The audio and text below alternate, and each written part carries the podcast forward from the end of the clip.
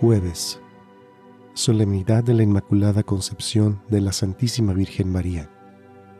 Evangelio según San Lucas, capítulo 1, versículos del 26 al 38.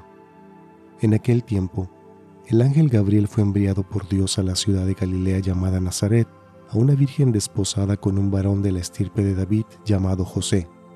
La virgen se llamaba María.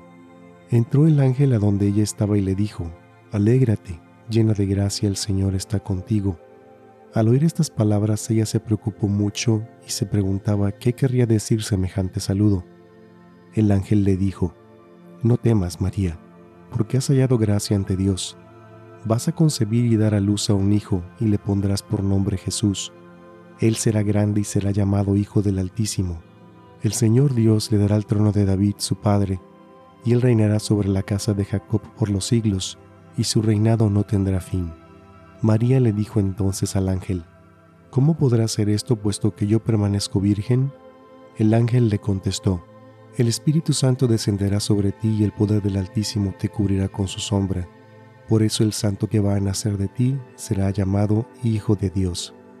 Allí tienes a tu pariente Isabel, que a pesar de su vejez ha concebido un hijo y ya va en el sexto mes a la que le llamaban estéril porque no hay nada imposible para Dios. María contestó, Yo soy la esclava del Señor, cumplas en mí lo que me has dicho.